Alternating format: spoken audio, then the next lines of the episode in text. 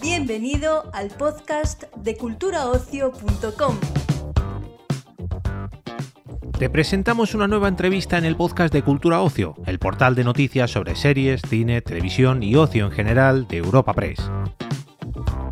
En esta ocasión charlamos con Pachi Amezcua, Isaac Ferriz e Iria del Río, director y protagonistas de Infiesto, el nuevo thriller policíaco de la plataforma Netflix.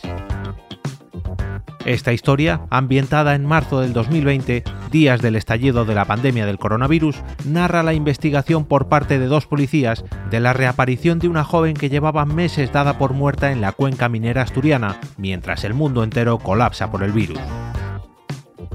Nuestro compañero Israel Arias ha tenido el placer de charlar con estos tres invitados para este episodio de Cultura Ocio.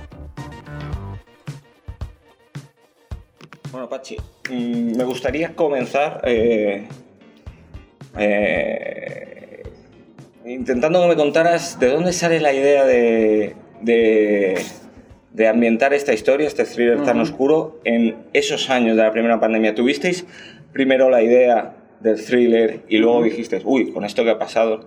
¿O sabías que querías hacer algo durante la pandemia y no sabías exactamente qué? No, la verdad es que el arranque es, yo quiero hacer una película thriller policíaco situado en la cuenca minera asturiana, que me parecía como una localización muy, muy sugerente y visualmente muy atractiva para, para, un thriller. Y es una zona que conozco bastante además. Y entonces eh, ese era el primer elemento que tenía tenía un poco también una trama policial más o menos con una chica que no desaparece, sino que aparece después de haber estado desaparecida. Y tenía esos dos elementos, pero sabía que me faltaba algo para que tuviera algo especial, ¿no? para que no fuera un policíaco más. Y entonces, al llegar la pandemia y al surgir el confinamiento, de repente dije, ostras, este es el elemento extra que necesito para que la historia cobre, ¿sabes? Tener un contexto histórico y un contexto em, en el que todo el mundo eh, conoce y se puede identificar y que te da un plus dramático ah, porque le da a, los personajes pues una situación muy especial y a la trama también, ¿no? porque es una, una investigación con, con el mundo vacío. Y con un toque apocalíptico ¿no? que tuvo aquella época. Entonces ahí ya es cuando dije, ya lo tengo, ¿no? tengo la trama, tengo la localización y tengo el contexto histórico, los tres elementos que, que me hacían falta para que la película pudiera funcionar. Es un contexto súper potente que, que, además nos, nos, lleva a todos a unos años que, yo te digo, cuando vi el mensaje del presidente, como que se me, me, estremeció un poco, ¿no? Ese mensaje del presidente está muy bien ambientado. Todo esto, eh, en ese momento cero, podemos decir en el día cero de la pandemia, eh, ¿qué es lo que tú más recuerdas de aquello? ¿Qué fue lo que más te marcó de aquellos días? Y no sé si ha sido un poco como un revival todo esto. Sí, yo creo que, y lo utilizo en la película, esa sensación de fin del mundo, de decir, hostias, ¿qué pasa aquí? O sea, ahora no podemos salir de casa, si esto va mucho peor que que va a ser de todos, ¿no? Es mm. como esa sensación apocalíptica que te digo, ¿no? Y el de repente, yo que vivo en el centro de Madrid, ver las calles de Madrid vacías, yo vivo en el centro y hay mucho movimiento de coches, de gente, y de repente no ver a nadie por la calle e incluso poder oír a los pájaros, eh, para mí fue flipante decir, hostias, es que es como eso, esa sensación de, fin del mundo, ¿no? De, no hay nadie por la calle y, y, ¿qué, ¿qué, va a pasar aquí, ¿no? Entonces creo que eso es un elemento que, que da juego en, el, en la película. Eh, aborda también eh, tragedias personales que se vivieron durante esos días, sobre todo sin revelar nada, porque esto no va a ser la típica entrevista spoiler, sino, sino sin revelar nada a través del personaje de Isaac, ¿no? Eh, fue esa, esa, situación en las residencias. Ahora hace poco, ayer mismo en las noticias se estaba hablando de, del proceso judicial que se ha abierto, que se queda, que si no. ¿Crees que fue justo lo que se hizo en algunas comunidades autónomas con los mayores? Eh, probablemente no, sin duda no, porque, porque el que no se pudiera trasladar a los ancianos, pero bueno, supongo que es una situación tan caótica y tan desconocida que, que los que estaban al cargo entraron en pánico y no supieron qué hacer, ¿no? Pero lógicamente, eh, y ese elemento está un poco ahí, hay alguna pincelada en la película, la situación de las, de las de las residencias de ancianos fue especialmente dramática y, supongo que, eh, que algunas responsabilidades habría que pedir también de lo que ocurrió, sin duda.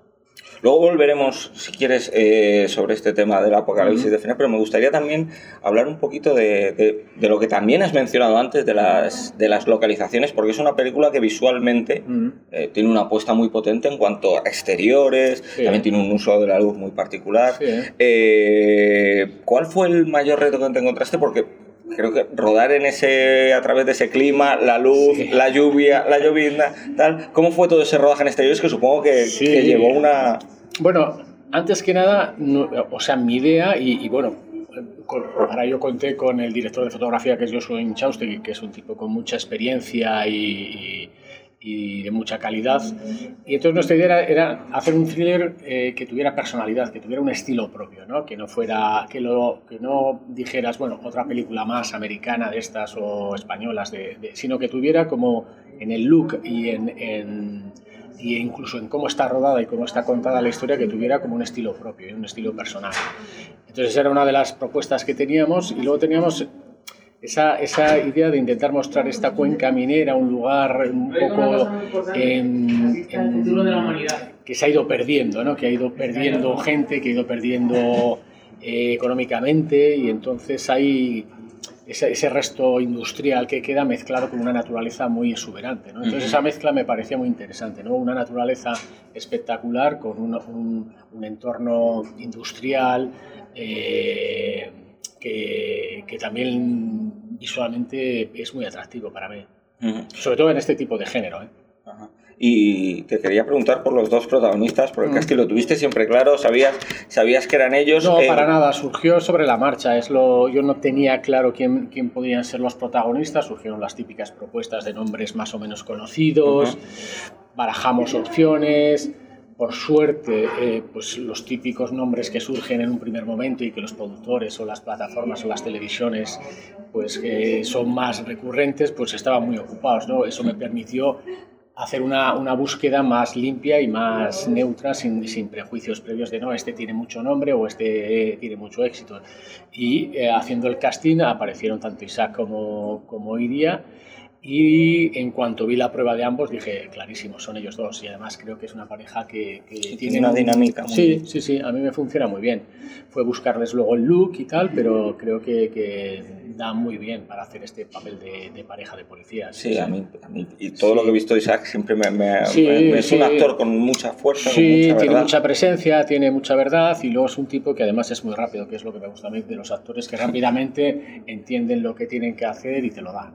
Eso te iba a decir porque en un rodaje en exteriores el ritmo es fundamental. Cuando tienes la luz que quieres, cuando tienes el ambiente que quieres. Sí, sí, sí, no, y, aquí teníamos a veces problemas, bueno, lo que hablabas antes tú de que es una, o sea, es, rodamos en noviembre, diciembre, o sea, lluvia, viento, frío, y, y, luego Asturias hay mucho cambio, ¿no? También es momentos de que de repente te sale el sol, de repente se cubre, de repente llueve, de repente vuelve a salir el sol, entonces eso nos obligaba pues a tener una una dinámica de rodaje muy, o sea, muy dinámica en ese sentido, porque de repente teníamos seis horas para hacer algo, pero realmente teníamos dos horas buenas de luz y entonces eh, había que buscarse la vida para hacer. Y entonces cuando tienes actores que son rápidos, eso ayuda mucho.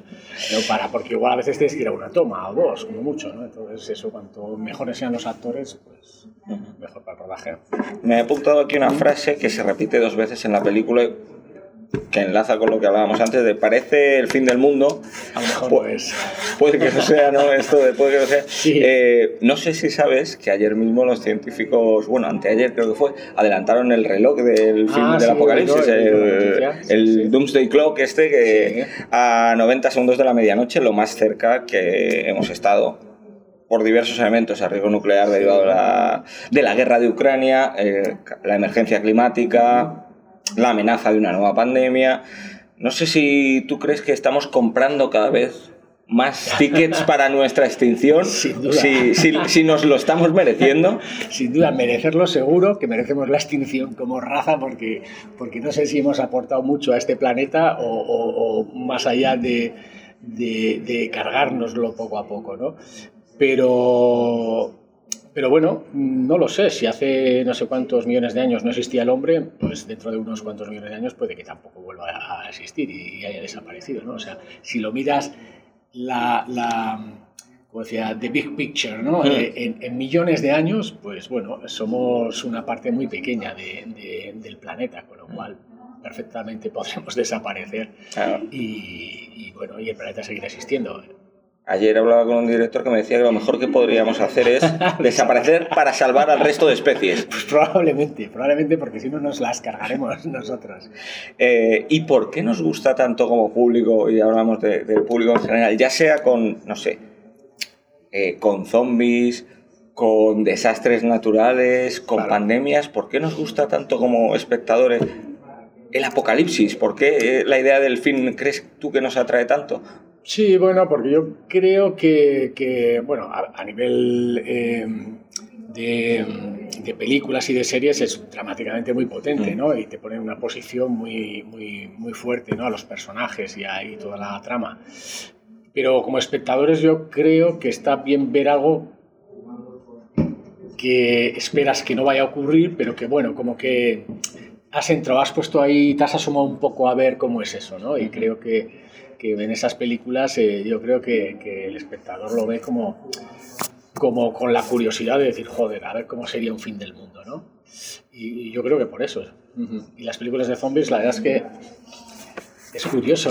Yo tengo una cierta curiosidad por saber por qué gustan tanto las películas de zombies cuando en general, salvo la guerra mundial Z, que de repente da un giro y de repente los, los zombies son rápidos, siempre me pareció las pelis de zombies como que Claro, ¿no? Va muy lento los zombies. No te van a pillar nunca. Una cosa, bueno, ahora ya hay zombies de todos los tipos, maneras. Los hay corredores, eh, pueden abrir puertas, pueden hacer ya de todo. Pero sí que es verdad que. Creo que es un gran avance en el mundo zombie, ¿no? Que vaya más rápido. Claro, claro.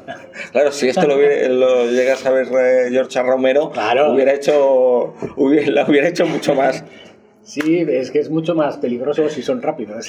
Y, hablando de apocalipsis, no, zombie en este caso, ¿qué opinas de, los agoreros? Tú que estrenas esta película en Netflix, en una plataforma, mm. ¿qué, estrena, ¿qué opinas de los, de los agoreros que auguran el fin de las salas de cine con este, con este boom del streaming?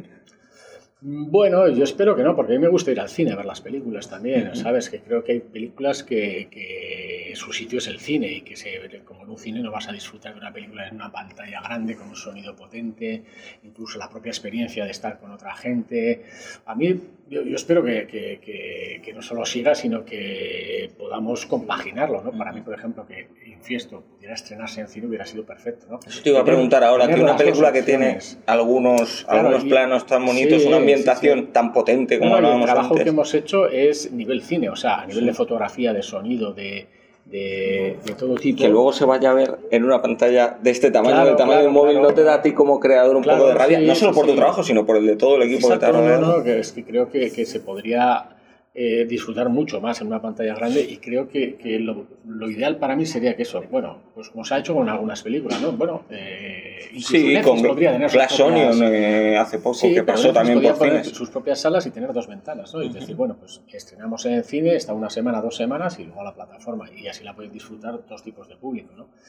Público que nos gusta ir al cine a ver las películas que realmente nos apetece y luego puedes ver en, en, en, en la plataforma volver a verla o ver otras películas que igual no, no, te apetecen tanto verlas en el cine, sino que te apetece verlas en casa tranquilamente. ¿no? Pero lo ideal sería que convivieran las dos, las dos, mm. las dos formas de, de cine. Y... Lo que sí que, perdona, tengo claro es que una película es una película, la pongan en cine o la pongan en una pantalla de televisión. Porque nuestra película no se pone en cine por las circunstancias eh, de turno, pero si se pusiera en cine, o sea, tú estarías, estarías más alineado con lo que decía Iñárritu, creo que hace un par de días, que era Ciudadano Kane es tan buena en una... Si Ciudadano Kane es buena, da igual que la veas en una... una esta. Sin embargo, ayer hablaba, hablaba, con, hablaba con Shyamalan ayer y decía que el cine es la forma más, más, más elevada de arte que no se puede comparar a ver las cosas en casa. ¿Tú de qué ah, lado...? no, no, yo prefiero ver las cosas en cine pero creo que una película es una película. Entonces, si la película es Amalaya, en el sexto sentido, se hubiera estrenado en, en, Netflix, por eso no dejaría de ser una gran película. Y si la pones en cine, que es, mejor, ¿no? Es mm. otro, otro, otro formato, otro. Pero luego hay, sigue siendo una película. Luego hay cosas más positivas, muy positivas, que es, por ejemplo, que película. Se me ocurre el ejemplo de una española, por ejemplo, como El Hoyo, que pasó por cine sin pena ni gloria y gracias a estar en una plataforma como Netflix llegó a ser número uno mundial, ¿no? Que te abre la puerta, da un poco de vértigo eso de decir, oye, y ahora esto lo vamos Ah, a eso colar, sí, sí. a colar en los hogares de 200 países. Esa es la ventaja que tiene Netflix, ¿no? De repente tú pones una película en cine en España y si tienes mucha suerte igual la ven 100.000 personas o 200.000. Un millón ya sería la bomba que vean una película. sí, Y si lo revientas, se, puede llegar a estrenarse en cuatro países de Europa Exacto, va a ser en y... Francia, de repente Argentina quizás, o yo qué sé. Sí. Pero Netflix te la pone el día 3 de febrero, se estrena esta película y está en todo el mundo. Y de repente puedes tener millones de visualizaciones. Entonces esa es la, la cuestión. Y ya para terminar, eso, eso da un poco de vértigo. ¿Te planteas eso cuando mientras estás haciendo la película o a la hora de quitar, poner, Para hacer? nada, yo creo que hay que pensar en hacer tu película a tu manera lo mejor posible y lo que venga después.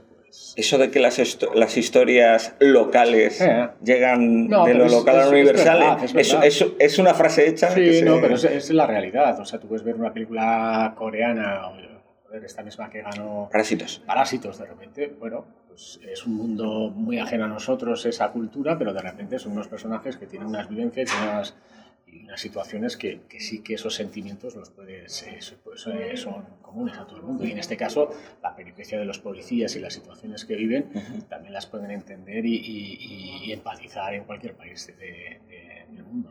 Y ya, te prometo que ya lo dejamos con esta.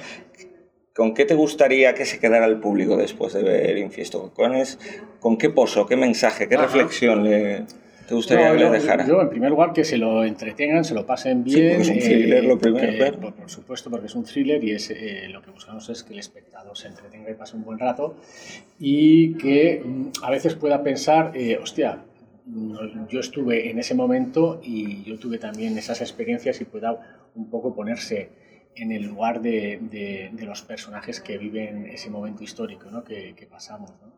Más allá de la peripecia policial. ¿no? Y, y tal, pero sí que es interesante, ¿no? Que el espectador pueda decir, hostia, es verdad, esto pasó. Es historia. Y, sí, sí, no, eso es interesante, ¿no? Y, pero bueno, eso básicamente. Pues muchas gracias Nada, por tu hombre. tiempo, Pachi. Encantado. Un placer. Igualmente. Cosa de locos, ¿a que sí? Tú no estás loco. Enfermo, sin duda. No, nosotros no estamos enfermos. Es la sociedad la que lo está. ¿O no has visto lo que está pasando allá afuera? ¿La pandemia? El fin del mundo. La dábamos por muerta. Bueno, menos su madre. Ella era la única que mantenía la esperanza. Cuando la vea le va a dar algo. Es su hija y está viva. Lo demás le va a dar igual. La encontraron. Su hija ha aparecido. Se llama Sayoa Blanco. Llevaba casi tres meses desaparecida. ¿Qué te pasa? ¿Estás bien? Eh, lo primero que De me, sus ojos y de su cuerpo. me gustaría comenzar hablando de- del momento tan, tan importante, tan histórico en el que se, se ambienta la película. Eh, ¿Cómo fue volver a, a aquel día cero de la pandemia para vosotros? ¿Qué, qué recordasteis de entonces? ¿Tuvisteis un poco de, de déjà vu, quizá? Hmm. No, esto lo, lo hablamos muchísimo ante- en el proceso previo, ¿no? Intentábamos recordar cómo nos sentíamos por aquel entonces, ¿no? La incertidumbre, la preocupación, el miedo a eh, estamos viendo una peli de zombies, ¿qué está pasando exactamente? ¿Va a cambiar el mundo para siempre? ¿No? Entonces creo que, que eh, esta ambientación, este escenario para esta historia, aparte de que ayuda mucho a la cadencia trágica de la película, eh, era algo que teníamos muy en cuenta, que intentábamos recordar. Evidentemente nos hemos tomado licencias, no llevamos mascarilla todo el rato porque si no sería un poco aburrido. ¿no? Digo, sí, qué buenos son con los ojos estos actores. Eh, pero, pero creo que, que ayuda, que se complementa mucho, tanto la historia como la ambientación, la cuenca minera. Eh, creo que ay- ayuda mucho a, a- a- a entrar en esta zona muy oscura de, de este trío que son el profeta, el mataperros y el, y, y el demonio. Sí, sí, yo recuerdo que sí que he pensado durante el rodaje, digo, fíjate lo rápido que a mí me ha pasado, no sé si a vosotros, pero eh, como que de pronto se, se me, se me ha olvidado bastante rápido Mm. como todo lo que fue aquello. Y, y bueno, sí que rodando la peli, pues inevitablemente se generaban con- mm, conversaciones. ¿Dónde estabas tú? ¿Cuándo tal? ¿Qué, Mm. qué hacíamos? Creo que todo el mundo se acuerda, ¿no? De dónde estaba esos días en los que empezó a sonar que Mm. parecía que nos iban a encerrar. Y, mm, y luego empatiza, yo empaticé he empatizado mucho, gracias a la peli, como a, a todas esas situaciones que yo por suerte no tuve que vivir, de personas pues que, que, que fue más trágico, y, o, o personas que tenían familias, que estaban en hospitales y, Sí que perdieron a alguien. y que perdieron a, a familiares y demás. Entonces, bueno, sí, fueron unos días muy complejos, muy complejos. Pues yo creo que el homenaje que se hace es como muy poco morboso a, Mm. a la situación, a través de cuentagotas de la vida personal de ellos, que además ayuda mucho a empatizar con los dos protagonistas de la historia, porque todos tenemos, o hemos visto, o tenemos gente cercana o tal. Creo que, y además creo que es muy justo porque no, no, no entran valoraciones políticas ni en nada, sencillamente, ni en morbosidad al respecto. Sencillamente funciona como escenario para que estos personajes en este momento que les encantaría, que están sufriendo como todo el resto del mundo la situación, de golpe tienen que resolver un caso muy grave y, y a contrarreloj para salvar la vida de, de, de un- uno, dos, cinco jóvenes, no lo saben exactamente. ¿no? Entonces creo que funciona muy bien como dilema interno también de los personajes. Es cierto que, que ahora que habláis de esas tragedias personales ¿no? que se vivieron, a través de tu personaje sobre todo, bueno, ella, esto no va a ser una entrevista spoiler, por eso tengo que hablar así un poco... Ya, ya, ya. eh, Un códice. eh, claro, eh, pero a través de tu personaje Isaac se hace un, un- se tiene un, un recordatorio muy importante a aquella situación tan terrible que se vivió en las residencias. Sí. Eh, ¿Creéis que fuimos justos con lo que se hizo con los mayores durante aquellos tiempos? Ahora hay, hay juicios, se está intentando Sí, depurar sí. responsabilidades. No sé, ¿qué pensáis? Más allá de lo que diga la película, que como bien has dicho, la peli no entra Mm. a valorar, simplemente lo pone ahí y dice, esto estaba pasando. Pero vosotros, ¿qué es lo que pensáis realmente? Yo creo que, eh, que to- yo creo que estuvimos superados por la situación en muchísimos ámbitos y que en muchísimos ámbitos se hicieron las cosas muy bien o lo mejor que se pudo y en muchísimos ámbitos se podía haber hecho mucho mejor. Entonces, siempre que se pueda depurar responsabilidades no por la carga concreta, sino por no repetir errores, eh, en, en al- en administraciones tan importantes como la salud pública, creo que es- siempre será importante. De la misma forma que tiene que serlo cuidarla, porque en, esta en este tipo de situaciones es cuando nos damos cuenta de lo importante que es la sanidad pública. No íbamos a la privada a que, a, a que nos intubaran, íbamos a la pública. Solo con eso ya está todo dicho, creo. Y ya no sé si quieres añadir algo más. Completamente de acuerdo con Isaac en todo lo que ha dicho. Eh, y aquello que se decía tanto de, de, de esta saldremos mejores, hemos, vamos a aprender Mira, mucho y tal.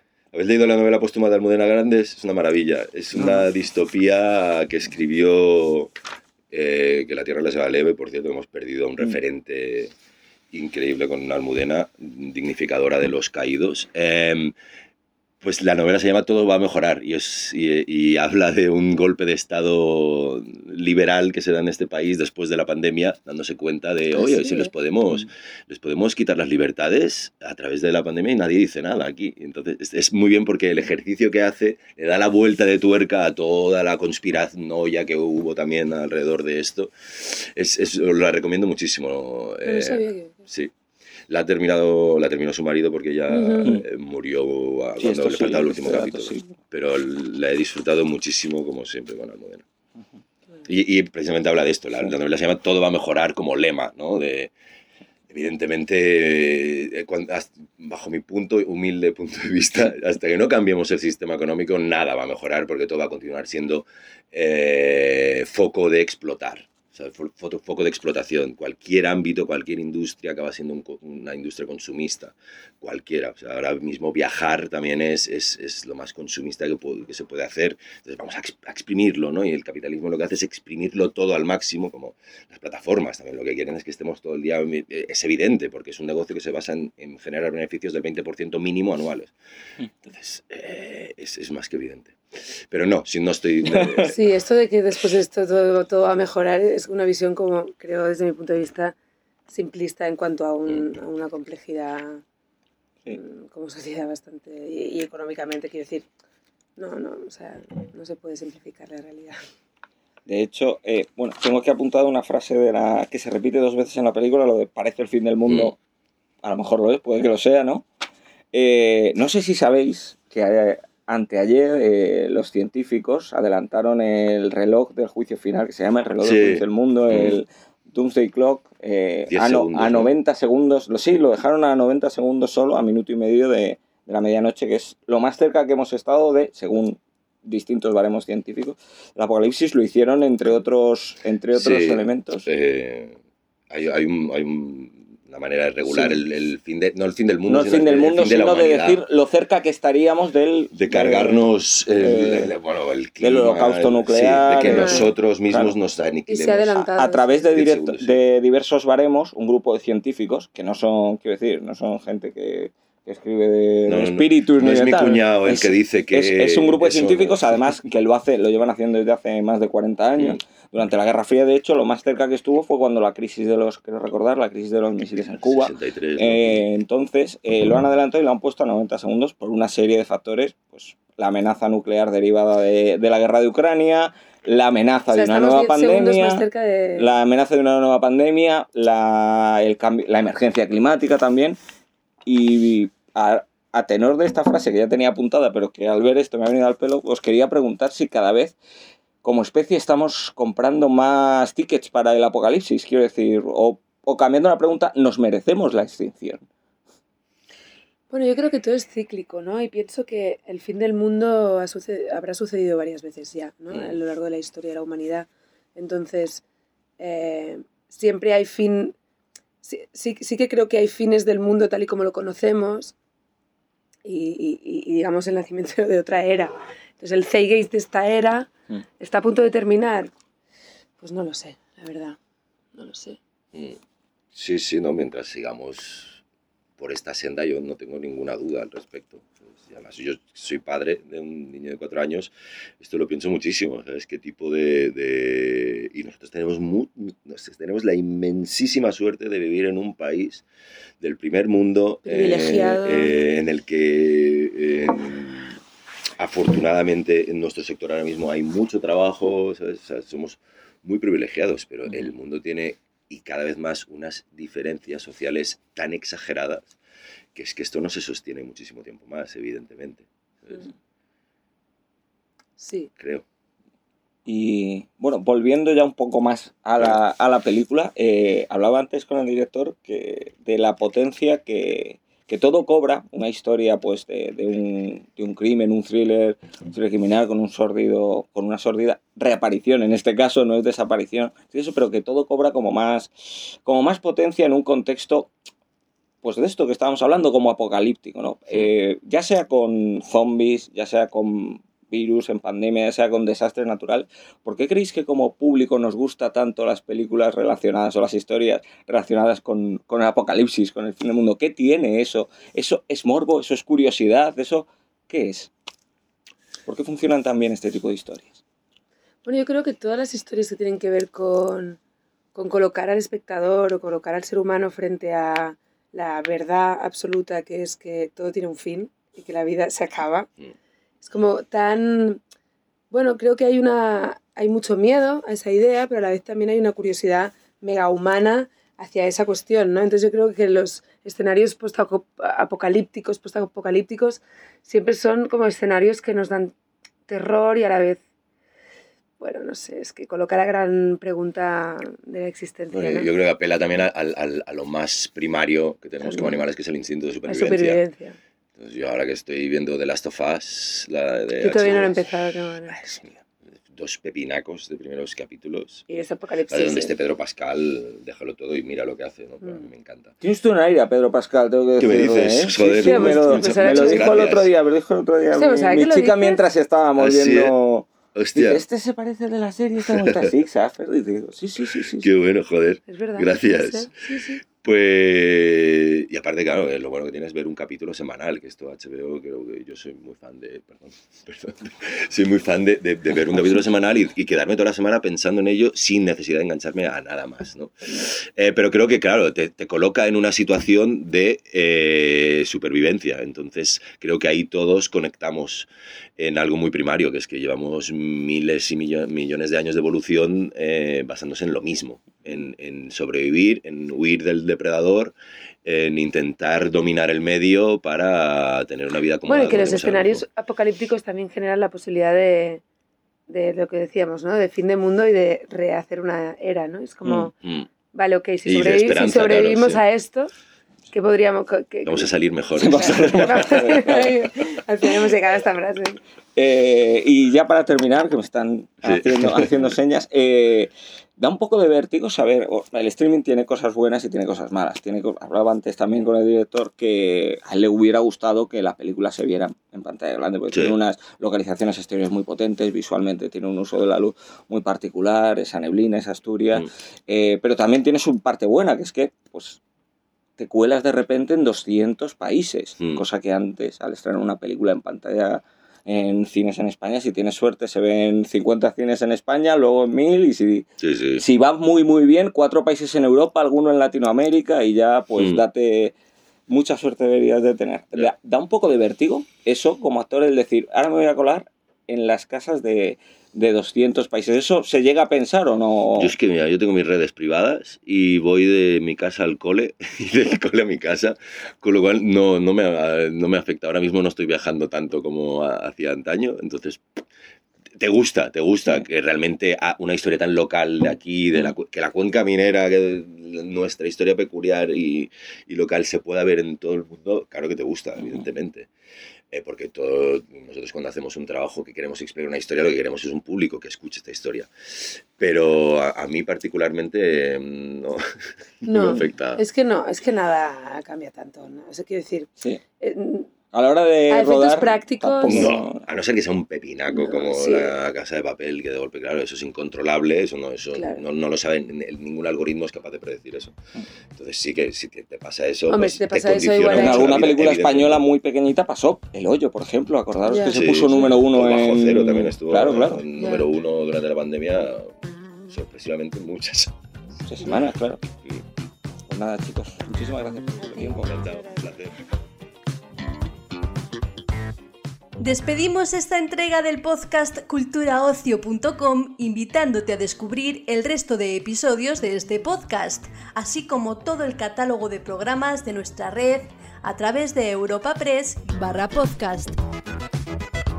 Recuerda, todos ellos están disponibles en las principales plataformas de podcasting.